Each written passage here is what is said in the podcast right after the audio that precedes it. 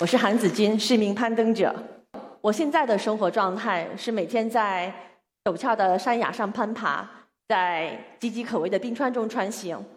伤痛、死亡都是攀登的一部分。这个躺在睡袋里面可怜巴巴的人就是我。但是每一天我都是快乐的，我的内心是笃定的。我对于现在的状态很满足。但是在一年之前，我的状态并不是现像现在这样完全沉下来的。在过去的两年中，我上过很多的时尚杂志，上过很多的电视访谈、纪录片，也有一些电影，然后也得过一些奖项。我觉得过去的这段时间，可能是对我过去四年中的攀登的呃一个回报，或者是一个总结。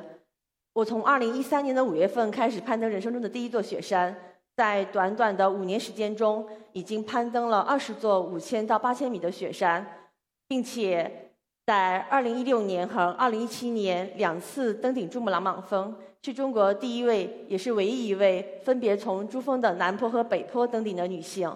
而且我也攀登过亚洲、非洲、大洋洲、欧洲、南美洲的最高峰，并且在今年的四月份徒步到达了北极点。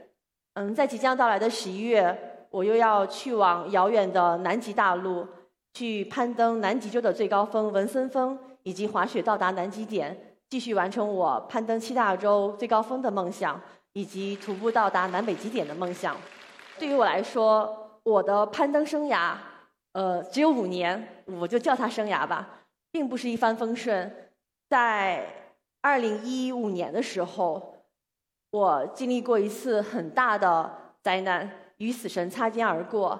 在二零一五年的四月二十五日，尼泊尔发生了八点一级的地震，这场南亚八十年以来最大的地震，造成了尼泊尔一万多人死亡。在发生地震的当天，我刚好在尼泊尔，在尼泊尔的珠峰南坡大本营准备攀登珠穆朗玛峰。当地震来袭的那一刻，是尼泊尔当地时间中午的十一点五十六分。我和我的队友们正在帐篷里准备吃午饭。当地动山摇的一刻来临的时候，所有的人都异常惊恐地冲出帐篷，因为我们不知道发生了什么事。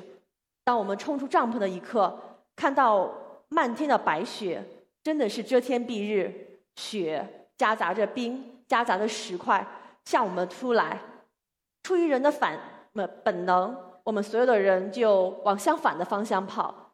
但是可能大概跑了两三步，我就觉得好像有人在我后背上重重的推了一把，我摔倒在地上。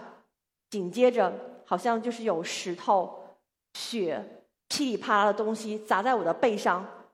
非常非常的疼，而我好像也要喘不过气来，被窒息感深深的困扰着。当我觉得我就快要喘不上气，就快要被憋死的时候，突然一切戛然而止。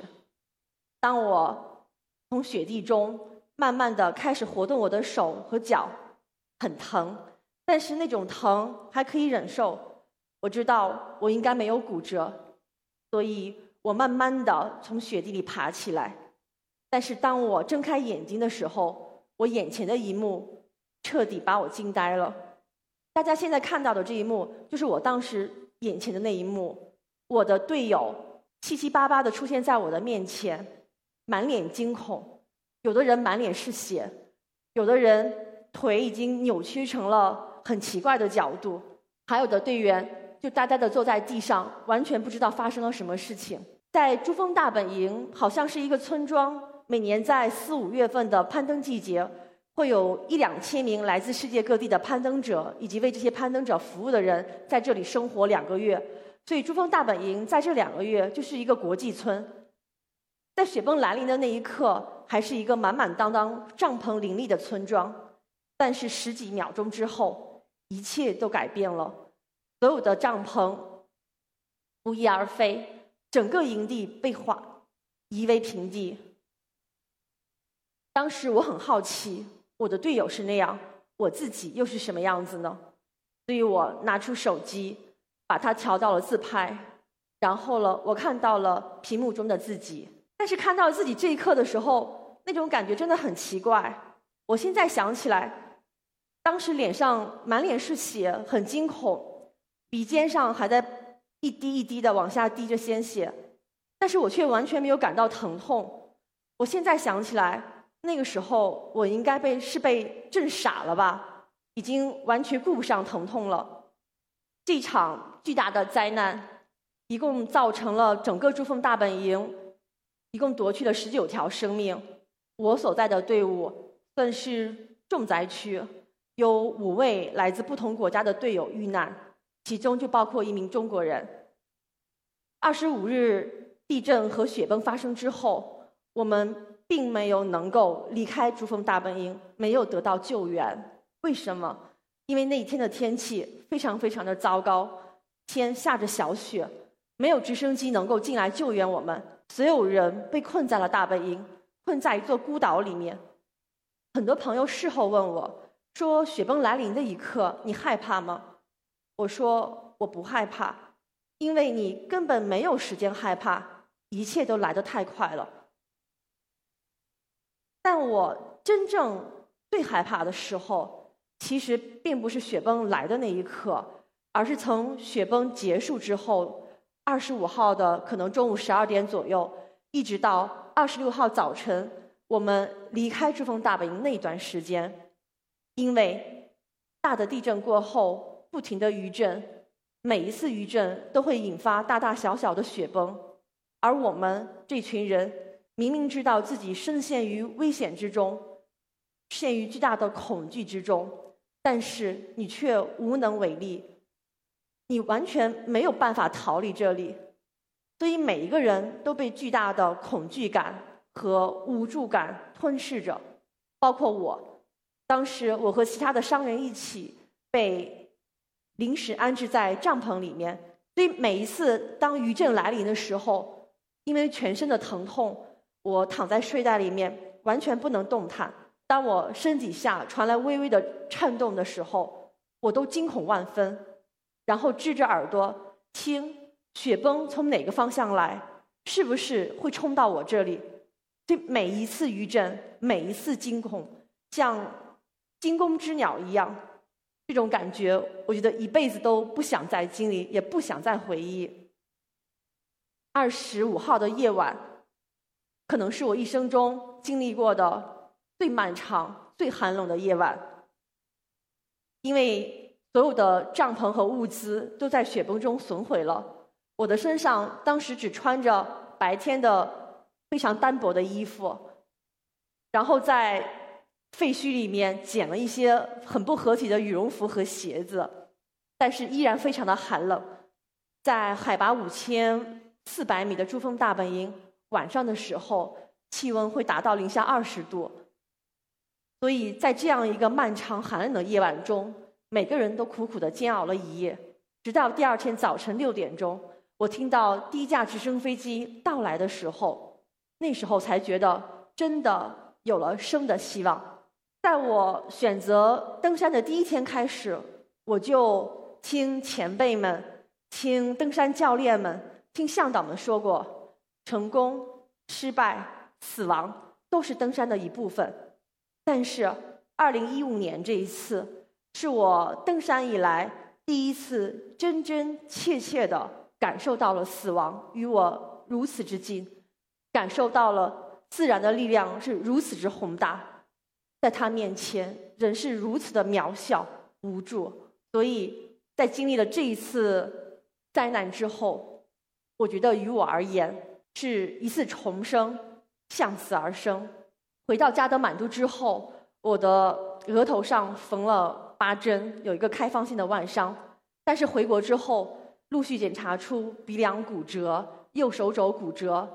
在经历了一系列的手术和半年的康复之后，到了二零一五年的年底，当我听说二零一六年攀登珠峰的队伍又在。召集的人马的时候，我有点坐不住了，因为我觉得二零一五年没能去登珠峰，并不是我个人的原因。为了攀登珠峰，我已经准备了三年的时间，三年的训练、三年的各种登山技能的学习，以及资金的储备。因为攀登珠峰并不是一件很容易的事，差不多需要四十万人民币攀登一次。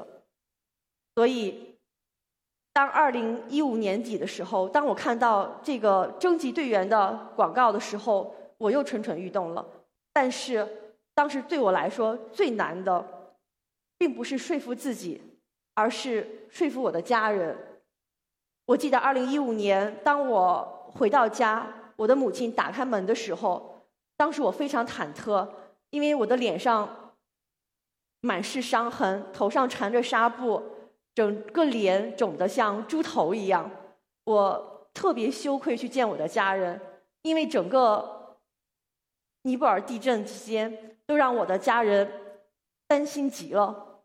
我的母亲每一晚每一晚都没有办法入睡，所以当我回到家的时候，当我母亲打开门，抱着我，轻轻地拍着我，我在她怀里哭泣的时候，我的母亲对我说的第一句话是：“不要哭，好了再去。”所以当我在决定我又想去爬珠峰的时候，我觉得最难面对是我的家人，但是我非常感谢我的家人。当我跟他们说了这个想法的时候，他们非常理解我，非常支持我，也鼓励我，让我继续去完成自己的梦想。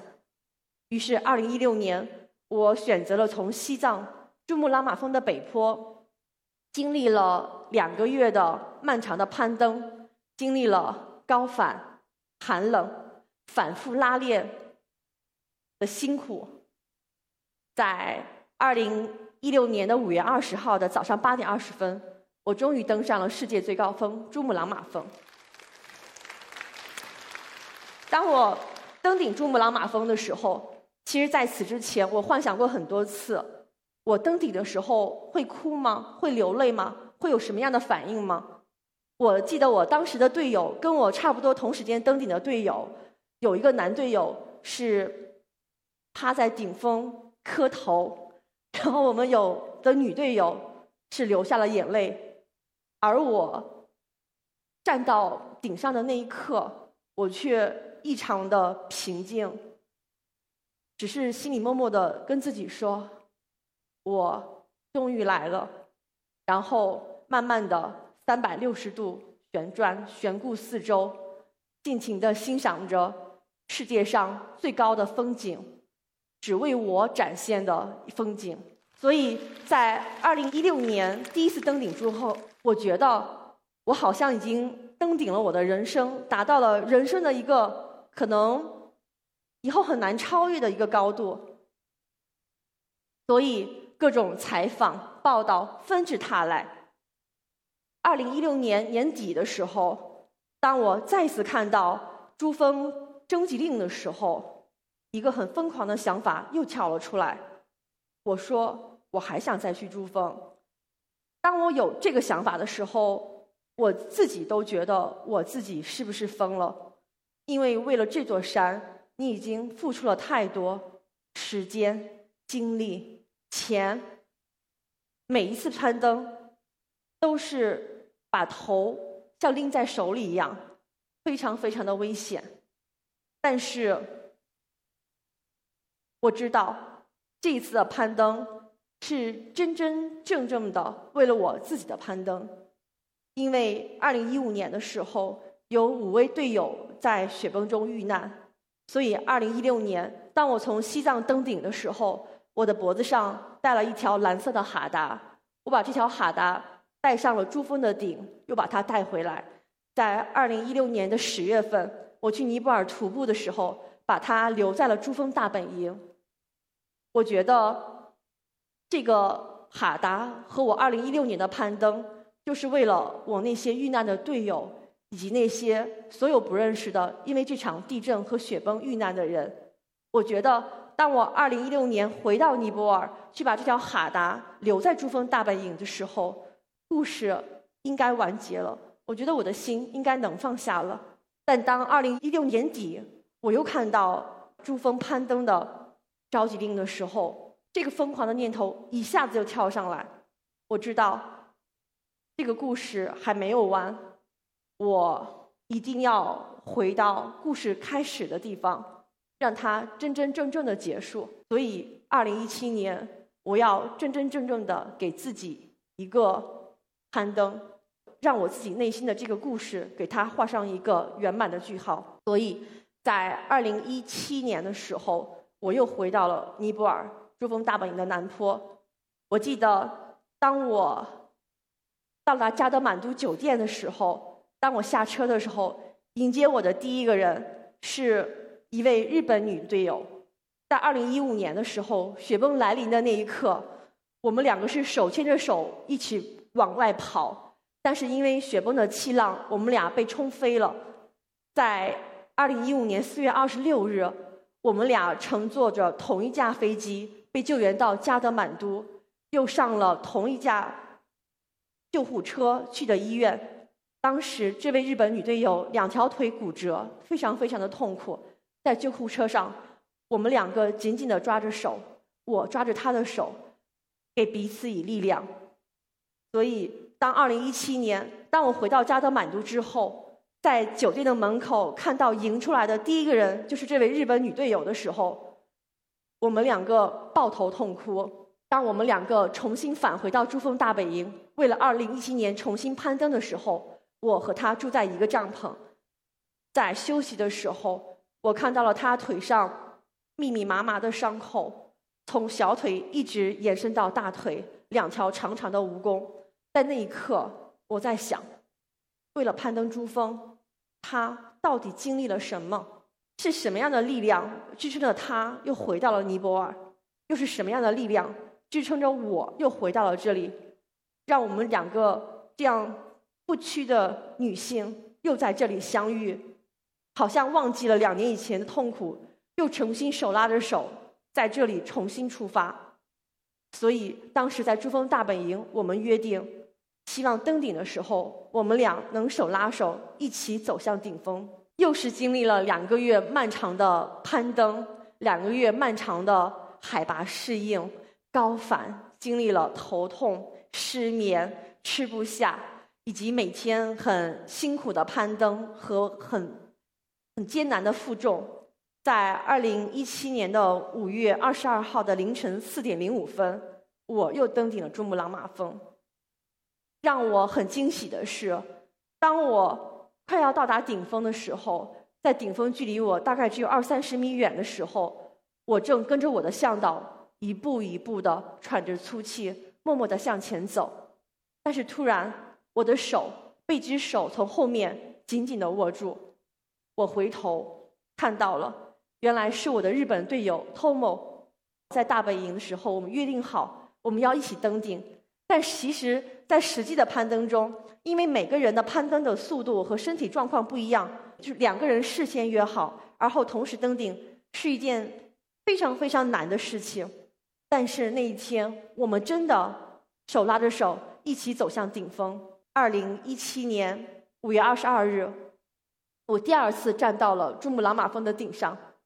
这一刻，我依然没有流泪，内心充满的是喜悦。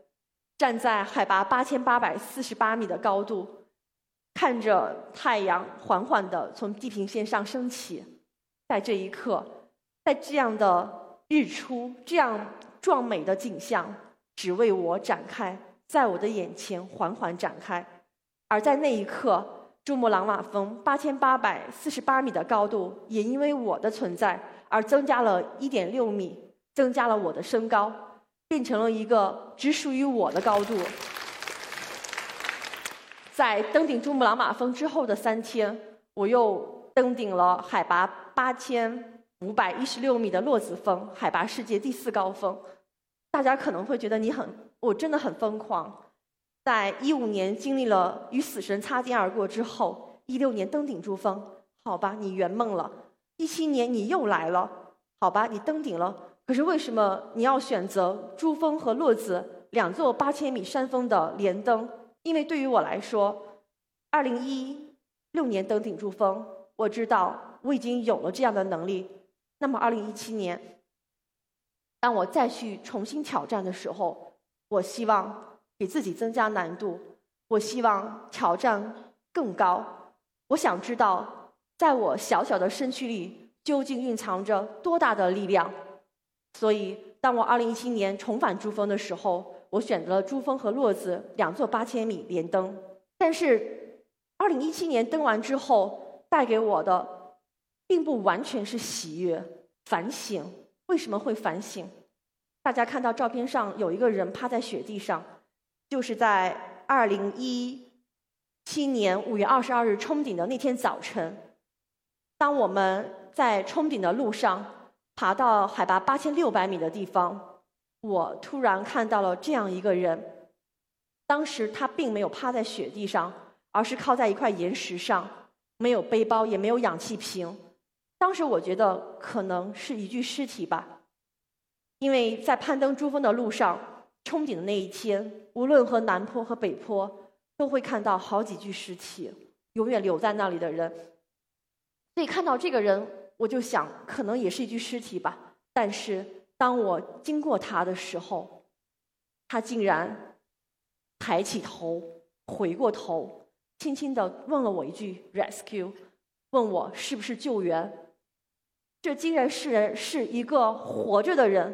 我难以想象，在八千六百米，在这样一个漆黑的凌晨，竟然有一个人在八千六百米没有向导、没有背包、没有氧气瓶，居然还活着。当时我不知道该怎样回答他，然后我的向导一把就把我拽走了。我跟着向导一步一步的往前走，但是我的内心却不能够平静，不断的在反复着：这是一个活着的人啊，他还活着呀，我们就这样走了吗？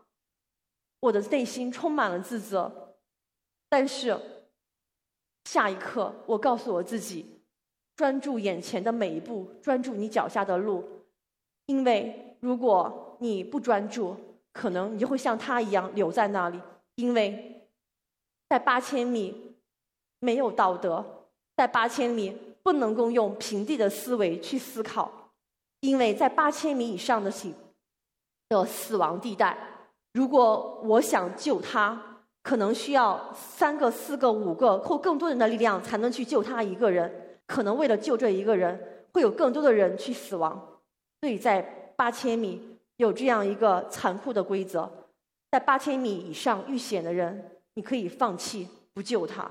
所以，我带着深深的自责继续往前走。当我登顶以后，返回到八千六百米的时候，又遇到了这个人。但那个时候，他依然还活着。登顶以后，我们的队伍依然有多余的氧气，而且有一些队员状态还不错。所以那个时候，我们的队伍对他进行了援救。当时除了这个巴基斯坦人遇险，还有跟他一起攀登的他的十九岁的小夏尔巴。所以我们队的五个夏尔巴，把他们两个人用绳子一直拖下了山，拖到了八千米的安全地带。其实，这样的救援看似皆大欢喜，但是无论是救援他的夏尔巴。还是我们队员每个人都面临着风险，因为夏尔巴在救援他的时候，可能也会面临着滑坠、跌落的风险。而我们队员，包括我在内的四名队员，因为无偿的提供了自己的夏尔巴去参与救援，我们在下车的时候是没有向导的，是自己一个人走下来的。对，对于我们来说也是非常非常的危险。但是我并不后悔，因为当我们。去冲顶的路上，没有救助他，已经非常非常的自责。但是当我们在返回的时候，能够有能力去做力所能及的事情，去救他们的时候，我觉得是一定要去做的。在一些关于徒步或者登山者遇难遇险的报道中，我看到有这样的评论：因为他们是热爱自然、热爱雪山，所以让他们留在那里。未尝不是一件好事，但是作为一个攀登者，在我的内心，我是胆小的，我惧怕死亡，我非常非常的热爱生命，我从来没有想过有一天把自己留在雪山上，因为对于热爱自然、热爱登山的每一个人来说，只有活着才是最大的成功。当我在登完珠峰二十天，没有好好的吃饭。没有好好的洗个澡，没有坐在马桶上的时候，当我回到城市里面，冲一个热水澡，吃上一碗热面条，坐在马桶上舒舒服服的上一个厕所，我都觉得人生真的是完美。登山让我们直面死亡，所以更加珍惜生命。为什么要登山？英国著名的探险家乔治·马洛里说过：“因为山在那里。”而我却觉得这是最有道理的一句废话。为什么要登山？因为登山可以让我们看到别人看不到的风景。现在背景上的这个照片，就是海拔八千八百四十八米珠穆朗玛峰顶峰上的日出。因为登山能够让我们抛开喧嚣，找寻真实的自我。其实每一次登山，我最享受的一刻，就是一个人安静的走在雪地中，耳边是风轻轻呼啸的声音，和我的冰爪踩在雪地上刷刷刷的声音。每当这种时候，我的心就能完全沉下来。经常会天马行空的任自己的思绪流淌，胡思乱想。有的时候会去想过去发生的事，或者现在发生的事，或者去想未来的一些事情。所以我很非常享受这样一个完全自己的自我的时间。登山让我们在艰辛、痛苦和愉悦中成长。当我们在登山中经历的痛苦和苦难越多，那么再回到生活中。我反而却越容易感受到幸福，所以这就是我的故事，就是我为什么要登山。也希望大家能从我的故事中汲取一些力量，给大家的生活带来一些改变。谢谢。